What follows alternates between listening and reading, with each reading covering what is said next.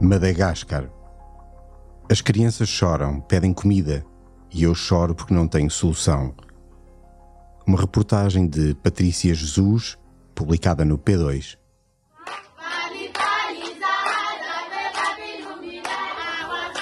Cisa Vaovavi entra no posto médico com o filho ao colo, pendurado na mama.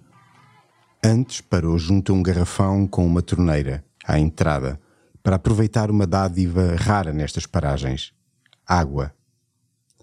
Tirou o pó vermelho das mãos e da cara do bebê, limpou a queimadura que a criança tem na perna e começou a despi-la para ser pesada. Lambo tem 17 meses e pesa 7 kg 600 gramas. De comprimento não chega aos 73 centímetros. É muito pequeno para a idade, mas os braços parecem demasiado longos de tão magros. O cabelo está alourado nas pontas, a descor da subnutrição. O posto médico móvel é apenas uma estrutura de madeira com um telheiro que, uma vez por semana, é montada no meio da aldeia de Betoco, meia dúzia de casas com paredes de terra vermelha e telhados de palha, erguidas no meio do nada. À frente, sentadas no chão, à sombra de duas árvores, estão dezenas de pessoas, sobretudo mulheres e crianças, que vieram a pé das aldeias vizinhas e aguardam pacientemente a sua vez. Há muitos bebés e crianças pequenas paradas nos colos das mães, mais do que as que correm de um lado para o outro, com a roupa suja do pó que está por todo o lado. A fome é um problema grave nesta região de Madagascar, longe de tudo. Só este posto segue 23 crianças com subnutrição aguda e grave e 27 com subnutrição aguda e moderada. A última análise da Unicef estima que um terço das crianças desta região sofre de subnutrição crónica. Uma geração hipotecada. Mil quilómetros a sul da capital, Antananarivo, não há sequer estradas dignas desse nome no Grande Sud, a região mais isolada da enorme ilha de Madagascar, a quarta maior do planeta, que é um dos países mais pobres do mundo. E há muito pouca água. Sobram quase 3 milhões de pessoas numa situação de risco risco de ficar sem o que comer se a estação das chuvas for seca, se tempestades de areia ou pragas de gafanhotos estragarem as colheitas. Nos últimos anos, houve as três. Foi por isso que Madagascar, na costa de África, mas já a caminho da Ásia, de onde vieram seus primeiros habitantes, foi notícia nos últimos dois anos a pior seca das últimas três décadas deixou um milhão e meio de pessoas totalmente dependentes da ajuda humanitária para sobreviver. Numa conclusão que gerou alguma polémica, a ONU chegou a dizer que Madagascar era o primeiro país do mundo onde se passava fome devido às alterações climáticas, o que ajudou a chamar a atenção para uma crise que, no meio da pandemia de Covid-19, era quase invisível. Mas no chão vermelho do Grande Sul, desenha-se uma teia complexa de razões para a fome e as alterações climáticas são apenas um dos fios por onde se pode puxar. Cisa nunca ouviu falar de aquecimento global, mas sabe bem o que é não ter comida para dar aos filhos, ir dormir e acordar com fome. Foram muitas as vezes em que isso aconteceu nos últimos três anos. Esta jovem mãe não sabe dizer quanto tempo demorou para aqui chegar, a Betoco, uma aldeia do distrito de Ambó-Vombé, no coração do Grande Sud. Sabe apenas que foi muito, com o filho às costas grande parte do caminho, descalça. A aldeia não é muito diferente daquela onde vive. Há apenas algumas casas, um poço com uma bomba para tirar água que não funciona e mais nada. Há ainda um ribeiro a 5 minutos onde se pode escavar para conseguir água como a que duas crianças que passam levam à cabeça. Cisa parece muito jovem, mas não sabe que idade tem, não foi à escola e não sabe ler o cartão de identificação que tem em casa. Senta-se no chão para contar a sua história. Esta manhã, em vez de ir com o marido trabalhar no campo, na terra que o sustenta, veio com o filho mais novo ao médico. O mais velho tem quatro anos e ficou em casa com o avô. Ele estava muito fraco, por isso percebi que alguma coisa estava mal, conta. Esta é a quinta semana seguida que vem buscar comida para Lambo. 21 saquetas de Plumpy Nut, uma pasta de amendoim usada para tratar crianças subnutridas, dão para uma semana. Quando entram no recinto, a criança é despida e pesada. Primeiro, a mãe, depois com o bebê ao colo, porque não há balanças para bebés. A seguir, Lambo é medido com uma régua de madeira e finalmente passa ao médico, que analisa a circunferência do braço com a ajuda de uma tira de papel com cores. Se ficar no amarelo, é mau. Se der a volta até ao vermelho, é muito mau, porque significa subnutrição aguda e grave. O médico toma nota de todos os valores e da evolução na caderneta da criança, que nas últimas semanas ganhou apenas 600 gramas. Cisa e Lambo passam à secretária onde outra funcionária da ONG Ação contra a Fome distribui as saquetas de Plum Peanut e lhe dá os medicamentos que fazem parte do protocolo para a subnutrição. Lambo passa por todos estes passos, ora agarrado à mama da mãe, ora a chorar. Talvez esteja a estranhar tanta gente nova a olhar para ele. Talvez tenha fome. Talvez tenha dores por causa da queimadura feia que tem na perna, em parte exposta e com uma bolha grande que ainda não arrebentou. Um acidente quando Cisa estava a cozinhar. Talvez tenha apenas sono e cansaço. É um bebê como os outros todos.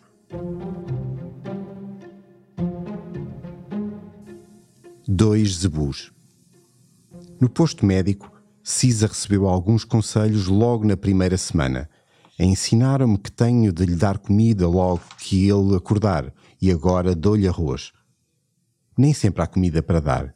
A última estação das chuvas, que acabou em março, não foi boa, mas não foi tão má como as duas anteriores, quando tiveram de vender dois dos três zebus que tinham para não morrerem de fome e de sede. Precisavam do dinheiro para comprar comida e água. Vender um zebu uma espécie de gado bovino que se distingue facilmente por ter uma bossa característica, é um duro golpe numa terra onde são um símbolo de estatuto social, a forma de riqueza mais valorizada e onde funcionam como dinheiro no banco. Este outono, depois da estação das chuvas, Cisa e o marido têm alguns amendoins que vendem para comprar arroz e ainda têm o resto que conseguem plantar: milho e mandioca. No ano passado não tinham nada, porque nada cresceu e a terra estava demasiado seca para plantar. A conversa volta à enorme seca que devastou esta região semiárida, em que a falta de água é crónica. Em dois anos seguidos, os leitos dos poucos rios e ribeiros que há, que só enchem na estação das chuvas, de novembro a março, ficaram secos. Sem água para regar os campos, ou até para beber e cozinhar, Cisa e muitos milhares de famílias que vivem quase exclusivamente de uma agricultura de subsistência ficaram numa situação precária. Em dezembro de 2020, além de milhão e meio de pessoas a precisar de ajuda humanitária, 334 mil estavam em situação considerada de emergência. A seca que começou em 2019 foi a pior desde 1992 caiu apenas 60% da chuva que costuma cair, um fenómeno com um período de retorno de 135 anos, ou seja, que se estima que aconteça a cada 135 anos.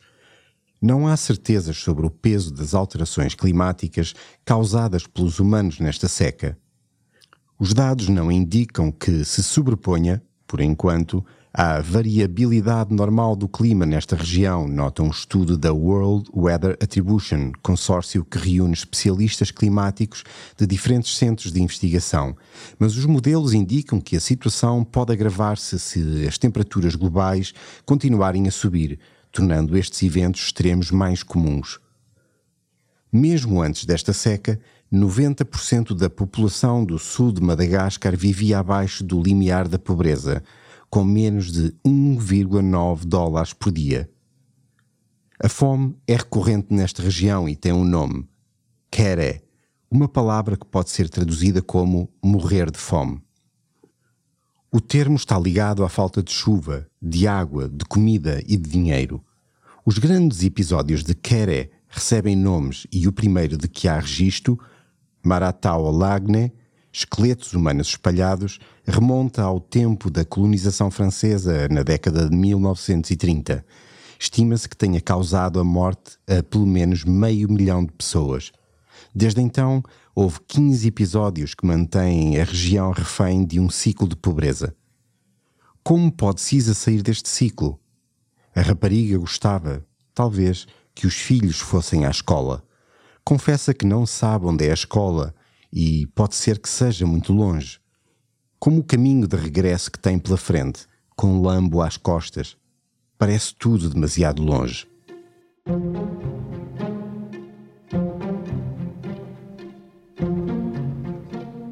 Na estrada para Ambovombe. Não há muitos sinais da presença do Estado nesta área de Madagascar, além de uma ou outra barreira com um ou dois polícias armados no caminho, nas estradas de terra batida que os carros percorrem com dificuldade e os caminhões ainda mais. Nem sequer é fácil trazer comida ou medicamentos para esta região. Os mil quilómetros para a capital demoram mais de três dias a percorrer, grande parte por picadas intransitáveis quando chove. Nas duas cidades mais próximas, há alguns edifícios com nomes que remetem para a administração regional ou central, mas parecem quase todos fechados. A cidade mais perto de Betoco é a uma hora de caminho de carro, apenas 10 km, mas muita areia e muitos altos e baixos. A pé serão 3 ou 4 horas. Em Antanimora já há um mercado e um centro de saúde, com uma enfermeira que tem um cartão do Ministério da Saúde pendurado ao peito e uma fotografia do presidente Andri Rajoelina na parede. Lídia Zafimiari de 42 anos, explica como este ano há mais comida desde que choveu e, portanto, menos crianças desnutridas. Seguem duas dezenas atualmente, mas diz que, em contrapartida, a chuva trouxe os insetos e a malária. Diarreia e febres são outro problema grave.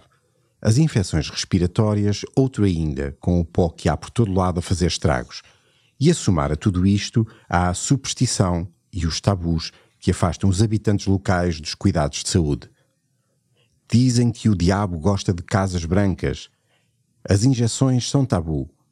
Em algumas aldeias mais remotas, como Betoco, os tabus travam até os esforços de desenvolver o saneamento básico, um passo importante para eliminar doenças. A solução passa por trabalhar com os curandeiros tradicionais. Tentamos sensibilizá-los para saberem identificar as situações em que precisam de dizer às pessoas para irem ao hospital, em que um chá tradicional não vai fazer nada, ou só piora. Lídia tem orgulho no seu trabalho, que não seria possível sem a ajuda das organizações não governamentais que estão há décadas no terreno em Madagascar, como a Unicef, a ACF, a ASUS e os médicos do mundo sem elas, não haveria vacinas ou medicamentos para dar no centro de saúde, os programas de ajuda alimentar ou as transferências em dinheiro para as famílias mais pobres. Há muitos protagonistas no terreno que se tentam coordenar da melhor forma, explica Matias Eik, da Direção-Geral de Ajuda Humanitária da Comissão Europeia, a ECO, que no ano passado destinou 19,9 milhões de euros a Madagascar. Em 2023 serão 15,1 milhões e o orçamento para o próximo ano está agora a ser delineado. Madagascar é muito pobre. Nos últimos anos caiu no índice de desenvolvimento humano para a centésima septuagésima terceira posição entre 191 países e esta região é ainda mais marginal, a milhas da capital e das zonas turísticas, dos postais com praias paradisíacas, da floresta tropical com lémuros ou das plantações de baunilha que sustentam a economia. Um isolamento a que não será alheio o facto de os grupos étnicos desta zona do país não pertencerem à maioria marina que governava o país antes da colonização francesa e que ainda hoje ocupa lugar-chave na administração e economia e terem resistido sempre ao poder da capital. Até os embondeiros não parecem arranjar força para crescer aqui e os que se veem são pequenos.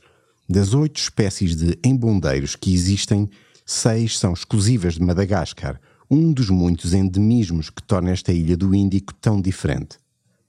A fome traz a doença e a violência. Ninguém quer ser apanhado na estrada que liga Antanimora a Ambo Bombé, quando começa a escurecer por medo dos Dahalos, ladrões de gado que nos últimos anos foram ficando progressivamente mais violentos. Atacam mais nos dias de mercado e regressam depois para as montanhas, o seu refúgio. Até os funcionários das ONG se certificam de que iniciam o caminho de regresso antes das 14 horas. Na estrada para Ambo Bombé e depois até Amboassari Sud, junto ao rio Mandrare, que marca o fim desta região árida, há mais gente do que carros. De jeep são várias horas, mas há sempre gente a fazer o caminho a pé. Vêm-se famílias inteiras, muitas mulheres com crianças às costas e lenha, água e trouxas à cabeça, carroças puxadas por zebus, manadas conduzidas por crianças.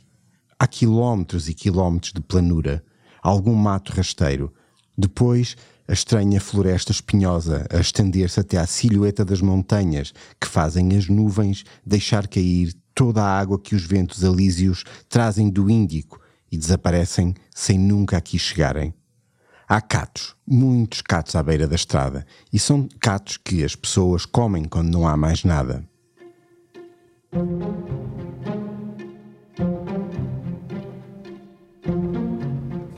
Raqueta.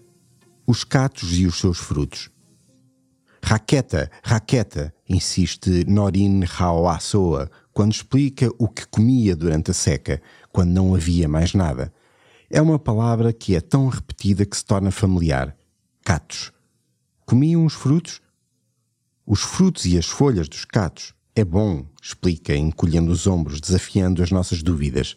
Agora, os catos são despidos do exterior cheio de picos e dados ao gado, aos zebus, mas durante os piores meses da seca eram cozidos e comidos por todos, conta.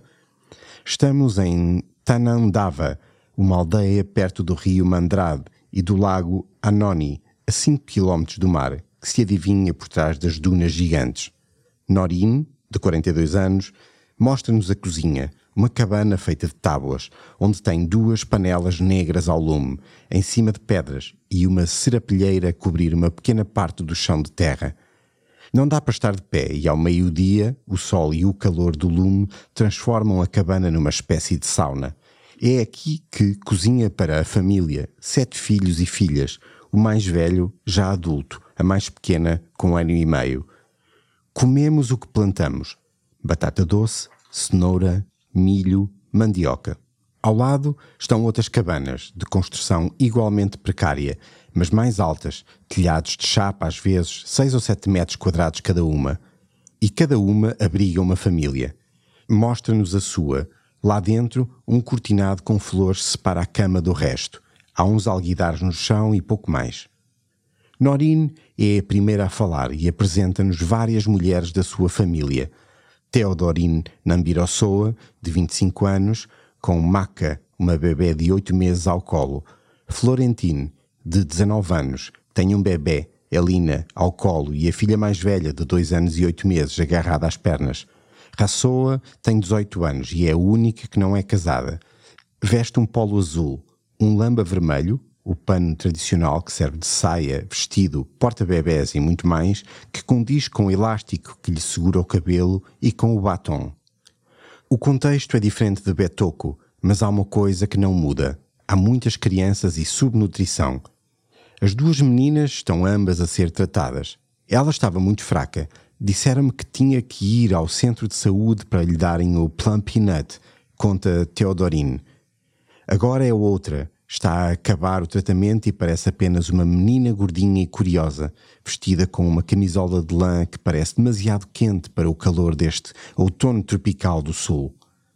Também Elina estava leve como uma pena, aos cinco meses, diz Florence, que não sabe dizer quanto pesava a menina diz que dois meses depois de começar o tratamento já custa a carregar e que fica feliz por isso. Nesse aspecto tem sorte. Tanandava tem um reservatório de água construído pela Unicef, uma escola e um centro de saúde básico que fica apenas a 4 minutos das cabanas onde vivem. Fica perto do rio e do lago e por isso a falta de água não costuma ser um problema. Nos últimos anos foi, e da costa vieram as tiomenas, tempestades de areia que se somaram à seca e lhes estragaram as colheitas. Para Norine, Theodorine, Florence e Rassoa, os dias começam quase todos da mesma forma. Saem de casa quando o sol nasce para uma caminhada de três horas até aos campos que cultivam, os filhos mais pequenos às costas. Ao final do dia, antes de anoitecer, quando ficamos cansadas, diz Norine, fazem o caminho de volta. Mais três horas de regresso até Tanandava, a aldeia que está mais ou menos cercada por plantações de sisal de um conglomerado francês, 7 mil hectares que se estendem até perder de vista mais de metade da área total da cultura do país, o que faz com que não haja terrenos disponíveis para cultivar perto da aldeia. Nos piores meses da seca, o caminho era feito de estômago vazio e só comiam à noite quando voltavam. Novamente aquela palavra, raqueta. menos uma boca para alimentar. Nomen Janahari Florentin apresenta-se segundo o costume local, nome de família primeiro e nome próprio depois. Com apenas 19 anos, tem já duas filhas. Foi quando engravidou da primeira que deixou de estudar, aos 15 anos. É a mais velha, de dois anos e oito meses, que anda por perto com um vestido preto de cetim, que também parece deslocado neste cenário, com um nó nas costas onde devia estar o fecho. Florentine casou cedo, como muitas adolescentes em Madagascar, que tem uma das taxas mais elevadas de casamentos infantis no mundo, segundo a Unicef, mas garante que foi ela a escolher. Há outras que não têm esse luxo, apesar de a idade legal para casar ser de 18 anos. Em períodos de fome, as meninas são também as primeiras vítimas, são muitas vezes casadas em troca de dote, por vezes com homens muito mais velhos. Explica Erizo Razatmandimbi, um funcionário do Ministério da População. São vendidas, às vezes com apenas 13 anos. É menos uma boca para alimentar, lamenta. Outra consequência da seca. Antes ainda de casarem, muitas nunca vão à escola ou são forçadas a abandonar as aulas para ajudar em casa passam horas a acartar água ou à procura de lenha para vender, conta Razat Mandimbi. Encontramos facilmente cartazes da Unicef a tentar sensibilizar os pais, com o desenho de uma criança a carregar lenha e o sinal de proibido, mas mais facilmente ainda se encontram crianças a carregar lenha na rua. Ir à escola custa dinheiro que as famílias não têm, por isso, a meio do dia, há crianças por todo o lado nesta aldeia rodeiam-nos curiosas. Aliás, há crianças por todo lado em Madagascar, sentadas à beira da estrada, cobertas de pó, a brincar com pedras, a conduzir uma manada de zebus, a cartar água ou lenha à cabeça, atadas às costas das mães, as muito pequeninas, as maiores, elas próprias, com bebés ao colo. 40% da população de Madagascar tem menos de 15 anos e há 4,3 milhões de crianças com menos de 5 a média de filhos é de 3,6 por mulher. Daquelas, estima-se que metade sofram de desnutrição crónica, que terá efeitos para toda a vida, físicos e cognitivos. Os catos ajudaram a sobreviver à seca, mas a fome deixa marcas. Não crescem normalmente, ficam mais pequenas e, no caso das raparigas, mais tarde, quando casam, há mais riscos no parto, explica Melanie Zafindra-Kembra, especialista em nutrição da Unicef. É uma geração que fica comprometida. Rassoa conseguiu chegar aos 18 anos solteira e não é por falta de pretendentes.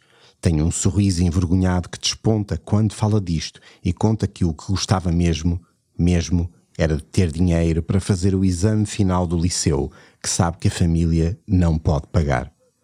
Florentino também estudou, mas na escola não ouviu falar de alterações climáticas. Com apenas 19 anos, recorre à memória dos mais velhos e repete o que ouve dizer: agora há menos verde, mais tiomenas, menos água. E não encontra outra explicação que não seja um castigo divino. Há muitos pecados nesta terra. Não é a isso que se refere Florentino, mas há um pecado que tem contribuído para piorar as secas a desflorestação. A procura de madeira para carvão para cozinhar e o corte de árvores para libertar terras para a agricultura, cada vez mais necessárias à medida que a população cresce, fez desaparecer 45% da vegetação desta região nas últimas quatro décadas. Sem vegetação, as secas são piores. As teomenas somam-se à falta de água e cobrem os campos que podiam ser férteis. O verde dá lugar ao amarelo e ao vermelho. Analisando a seca que originou a fome, o já citado estudo da World Weather Attribution concluiu que a pobreza extrema e a pandemia de Covid-19 tiveram um peso maior na crise alimentar da ilha africana do que as alterações climáticas. Mas alerta também para que esta combinação de fragilidades torna a ilha muito vulnerável a pequenas variações do clima que se farão sentir se a temperatura continuar a aumentar. Para o governo de Andri Rajoelina, a narrativa das alterações climáticas foi um presente que ajudou a esconder os seus falhanços, defende fonte diplomática da comunidade internacional na ilha. Não se trata de negacionismo climático, clarifica a mesma fonte, mas de reconhecer a pobreza estrutural em que vive mergulhado o sul do país, conhecido até entre as ONG que asseguram a sobrevivência das populações como um cemitério de projetos. Há muitos sítios onde há seca e não há fome. Quando culpamos apenas a crise climática, retiramos qualquer responsabilidade das mãos dos líderes locais para lidar com os desastres, afirmava a climatologista Frederick Otto, que co-coordenou o estudo da World Weather Attribution à Reuters na altura da publicação do artigo. Também a jornalista franco-malgache Gael Borgia vencedora de um Pulitzer, que trabalha em Madagascar há mais de 10 anos, fez essa análise, considerando que as alterações climáticas não são a principal razão da quere, como disse ao L'Express da Maurícia, embora a tenham agravado. Esta fome, que se repete regularmente há um século, é principalmente o resultado do fracasso das políticas de desenvolvimento dos sucessivos governos.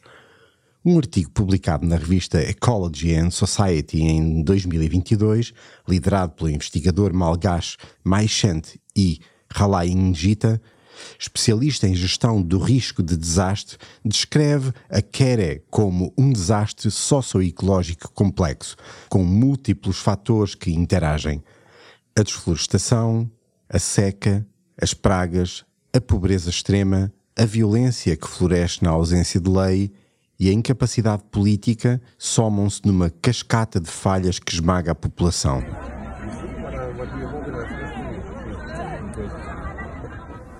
Oito netos e 25 euros para os criar. Os cabelos brancos de Sana sobressaem no meio das centenas de pessoas sentadas debaixo de três toldos em Ambani e Sarika, em dia de mercado. Com os cabelos presos em quatro tranças, um lamba roxo atado à cintura, Sana mostra o cartão de identidade que tem geralmente guardado numa bolsinha e que diz a idade que ela não sabe dizer. Tem 67 ou 68 anos. Nasceu em 1958. Não há um dia, apenas o ano.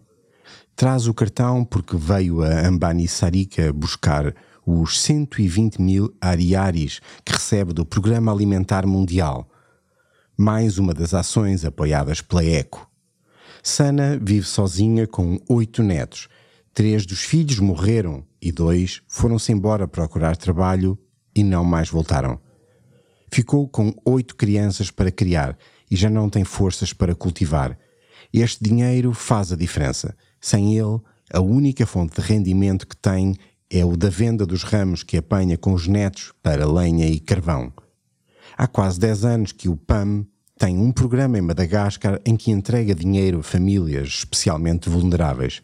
Este ano estão abrangidas 1917 famílias da região, que recebem o equivalente a 25 euros por mês durante quatro meses, na época mais difícil do ano, explica Bartoldi Andrian Jarassoa, do PAM.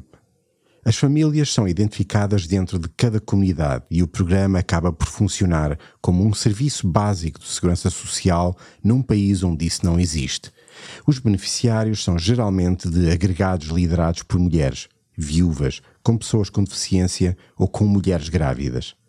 Os programas de transferência de dinheiro só são possíveis, no entanto, em locais onde as pessoas podem ter acesso a um mercado e servem como forma de dar mais autonomia a cada família, de emancipação e também de estimular as economias locais, em vez de dar apenas alimentos, diz Bartoldi.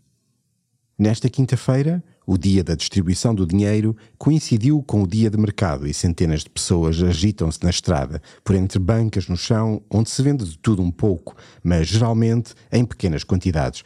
É o que as pessoas produzem. Nem no mercado há fartura.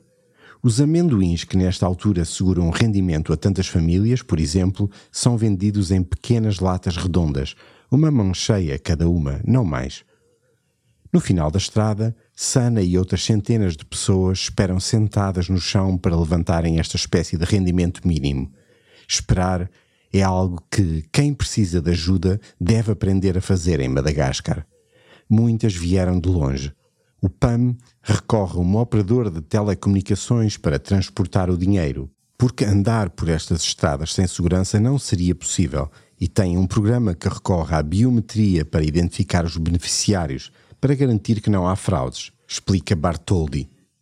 Há um número de telefone fixado para dúvidas e queixas, mas há também uma mesa com duas mulheres com crianças ao colo e um papel que indica Comitê de Reclamações. Ninguém as procura nesta manhã, mas o técnico do PAM diz que há muitas e que não é fácil decidir quem tem direito ao apoio. É preciso envolver a comunidade e há discussões acaloradas pelo meio explica com um exemplo que mostra como a situação se tem deteriorado na região. Há uma década, uma família com 10 zebus era considerada vulnerável e podia ter apoio. Agora é considerada quase rica. Sana usa o dinheiro para comida. É verdade, mas também para comprar alguma roupa quando é preciso, para os netos ou para medicamentos. Antes costumávamos cultivar para ter o que comer, mas agora é tão difícil na última seca, vendeu tudo o que lhe restava, mesmo tudo. Mas para quem nasceu em 1958, a seca não é novidade, nem a fome. Quere, quere. Sempre houve fome, mas estamos habituados e não nos queixamos. Vivemos com o que temos. Dos oito netos, garante que todos vão à escola. Bate com a mão no chão para sublinhar como é importante. Eu não fui à escola, nem sei ler nem escrever. É triste não saber as coisas, não saber se uma coisa nos pode matar. Quero que eles aprendam, que tenham uma educação e que me possam ajudar no futuro.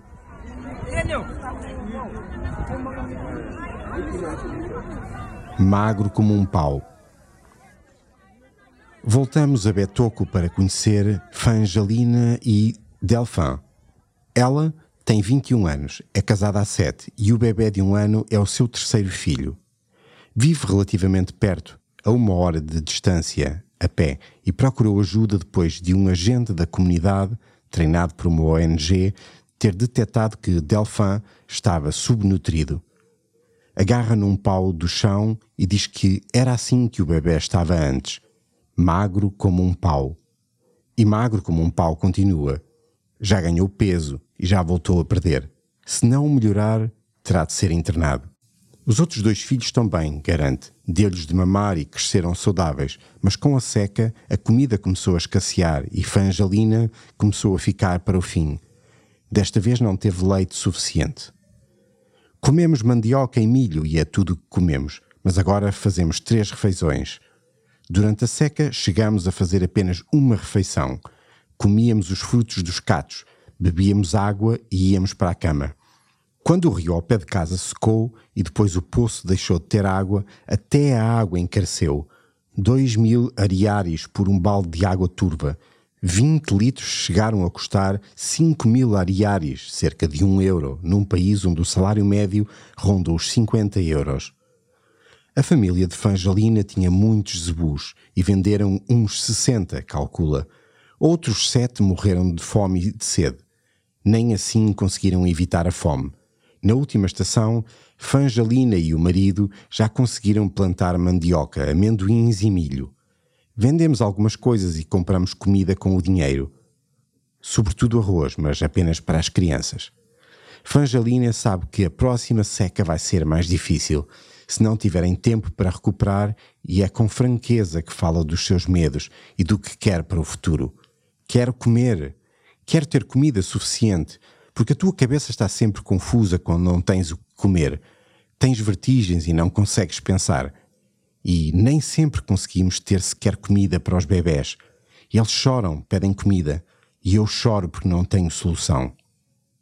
Mas ao contrário de muitos malgaches que abandonaram o Grande Sud nos últimos anos para se tornarem migrantes e emigrantes à procura de uma vida melhor, Fangelina não quer abandonar o chão de pó vermelho que ameaça tudo cobrir. Morremos aqui. É a nossa terra e morremos aqui. O P2 viajou a convite da Comissão Europeia. Madagascar. As crianças choram, pedem comida, e eu choro porque não tenho solução. Uma reportagem de Patrícia Jesus, lida por Sérgio Gomes e editada por Inês Rocha.